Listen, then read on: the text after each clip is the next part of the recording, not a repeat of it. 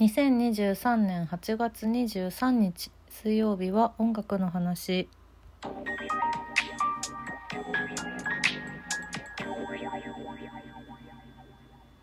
い。今日はですねえっ、と私ちょっと実を言いますとこの前の週末に日曜日にちょっとあの遠出しておりまして一泊仙台に行っておりました。今日ねあの未開の議場の TikTok とか私の個人インスタグラムとかでもちょっと仙台の写真を上げ始めたのでそれもあってなんですけどもう東京におりますけれども。あっという間だったな。もっと行きたかったな仙台。うん楽しかった。なんで仙台に急に行ったかと言いますとですねえー、えー、2頭の A4 ランクの牛さんを追いかけて行ってきました。芸人の和牛さんの全国ツアーに行ってきました。仙台会場しかチケットが取れなくて。うん。あのスケジュール的に行けそうな日程全部申し込んだんですけど仙台だけが当たりまして。いやー行ってきました。初めての和牛さんの単独が仙台になるとは。でもあの私20年ぶりぐらいに多分仙台行ったので全然こう知らない仙台もたくさんあってすごいたそ,、まあ、そんな観光もできたんでね楽しんだんですけど。おや音楽の話じゃないの？今日って思ってますね。そうです。半分ぐらい音楽の話じゃありません今日は。えっと。なんでその和牛さんの話をしているかというとですねあの会場曲がめちゃくちゃいいセレクトだったんですよこの和牛さんの全国ツアーの仙台電力ホールにて聞いたリストが。うん、他の会場が一緒なのかどうかとかちょっと私知らないんですけど、まあ、一緒おそらく一緒なのではないかと思ってはいるんですが。で会場曲が素敵だった上に、えーと、本編本編の方のマクマの音楽だったり出囃子とかは全曲ザ・ニートビーツ使われていてあーちょっともう本編のネタ漫才ももちろんとんでもなく面白かったんですけどあっという間すぎて「えもう終わっちゃうの?」っていう「早いよもっと見ていたいよあと23時間見れるよ」っていう そういう気持ちだったんだけどそれに加えて音楽のねセレクトが最高に私は大好きでうん。ちょっとこの話させていただこうかなと思っています。全国ツアーは残すところ名古屋と広島を残すのみですね。仙台は6か所目の会場だったのでなんか初日が6月に東京だったんですけどそなんかそれも見ているお客さんの感想とかをちょっと見つけたんだけど肩の力がいい具合に抜けてて仙台の方がより楽しめたって言ってる方もいらっしゃったりしました。だから6か所目仙台見れてなんかちょっとよあじゃあよかったのかもしれないむしろ東京取れなかったの悔しいけれどもでも一箇所見れただけでも幸せなことだと私は思っております。ちょっとまあ本編の話は多分あさって金曜日とかにもさせていただくと思うのでちょっと音楽の話をメインでさせていただきたいんですけどまず会場曲がね本当にねなんかあすごくかっこいいしこれはテンション上がるしワクワクするリストだないいなって思っててうんと今までの和牛さんの単独ライブのそういう選曲って結構水田さんがやってらっしゃった時期も若い頃とかは特にずっとそうだったってお聞きしたんですけど何かの記事とかで読んだんですけど今もそうなのかな？どうなんでしょう？ちょっとその辺は明言されてないのでわからないんですがでもこれは水田さんセレクトじゃないって思うようなもしくはその血を受け継いだちゃんと受け継いだスタッフさんが選曲してくださってるんじゃないっていうすごく愛がある感じを私は受けていましてちょっと私も会場中ずっと客席にいたわけではないので全曲ではないと思うんですけど私が気づいた曲はこの辺りです。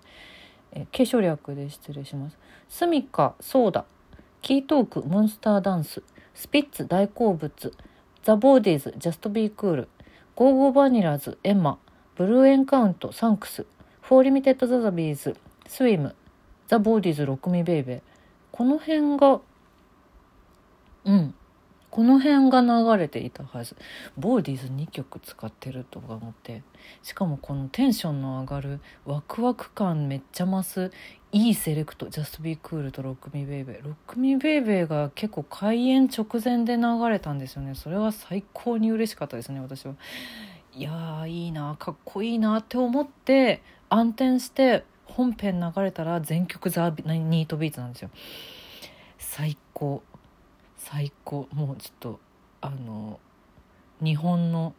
日本の邦楽ロック大好きな私としてはもう最高のセレクトだなと思って楽しんでおりました。で本編が全部「ザ・ニート・ビーツ」っていうのはあの和牛のファンの皆さんこうしちゃんの皆さんにはもちろん周知の事実とは思うんですけれどもなんでかって言いますとあの和牛さんのね出囃子がねずっとザ・ニートビーツさんの曲を使っていらっしゃるんですよ。あの一番最初の結成してからずっと「ハンブルグツイスト」っていう曲を使っていたんですけど和牛だしね。和牛だからハンバーグなんだなきっとって思ってます。これもかっこよくこれもかっこいいんですよ。めっちゃかっこいいんですよ。ただあのー、このオリジナルのハンブルグツイストは配信では入っていないので CD を手に入れないと 聞くことができませんなんてことでしょう。うん、で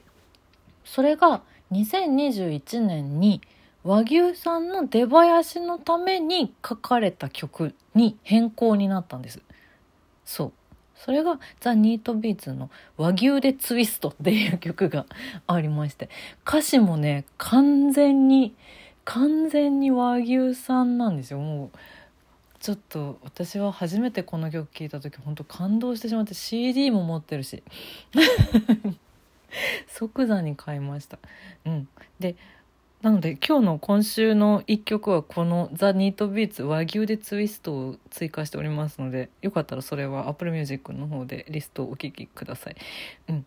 このミニアルバムの2曲目にそのハンブルグツイスト初期の出囃子だったハンブルグツイストの2021年バージョンが入ってます。あの和牛さんが出囃子で使ってたのはオリジナルバージョンなのでそれとはちょっと異なるんですけどハンブルグツイストのかっこよさも伝わると思うのでよかったらこっちも聞いてみてほしいと思いつつ思いつつで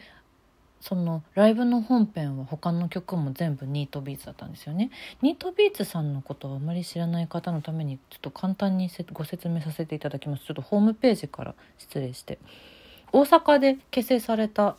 バンドなんですが初期のビートルズやサーチャーズビッグスリーなどのいわゆるリバプールマージービートサウンドを直球ルーツとする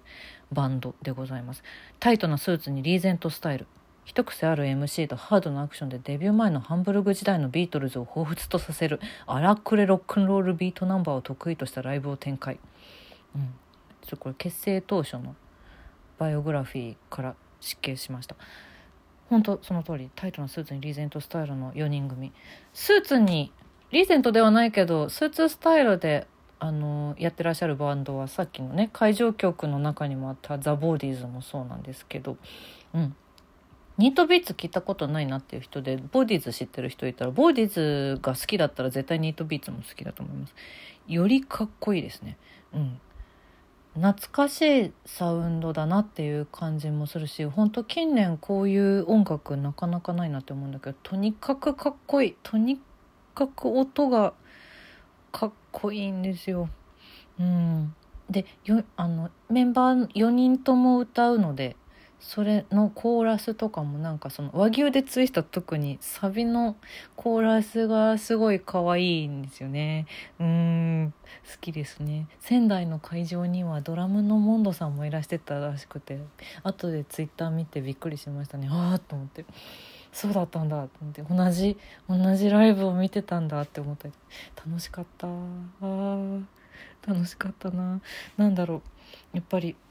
音楽も好きなのですごい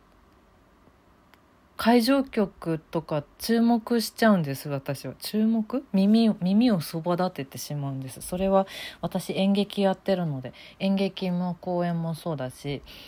あとライブ会場もそうだしうん。あの私の好きなこれまた好きな「ザ・イエローモンキー」とかもあの会場曲プレイリスト公開してくれたりするんですけど騎士団とかもやってたよね前ね。うん。そうそういうのもね聞聞いちゃうんですよ。注目しちゃうんですよ。うん。演劇の時とかもあの自分が出演した舞台でいくつかセレクトさせてもらったこととかもあるしそうじゃなくて普通にお客さんで見に行った時にもあこの劇団といえばこの曲のこの感じだよねとかこのアーティストさんだよねとかそういうそういうのもあるから、うん、続けて見てみるといろいろ面白いこともあると思う思うよ私は。劇団によってはね本当に芸人さんの出囃子と同じ感じで M0 は必ずこの曲どのストーリーでもこの曲っていう風に定めてる劇団とかもあるので最近あんまりないかなもしかすると。10年前ぐらいはね結構そういう劇団が多かったんですよ小劇場界最近はあんまないかもしれないですね。あと逆に無音で徹底して会場中音を立てないっていうねそういう劇団もあるので舞台だと本当により幅は広いんですけど。いやでもお笑い芸人さんの単独ライブもこういうなんか音楽のこだわりが結構見える方すごく多いので今回はそこも込みで私楽しんだ仙台旅行でございましたちょっとねライブ本編のことは金曜日にお話しさせてくれ そんな音楽の話でした。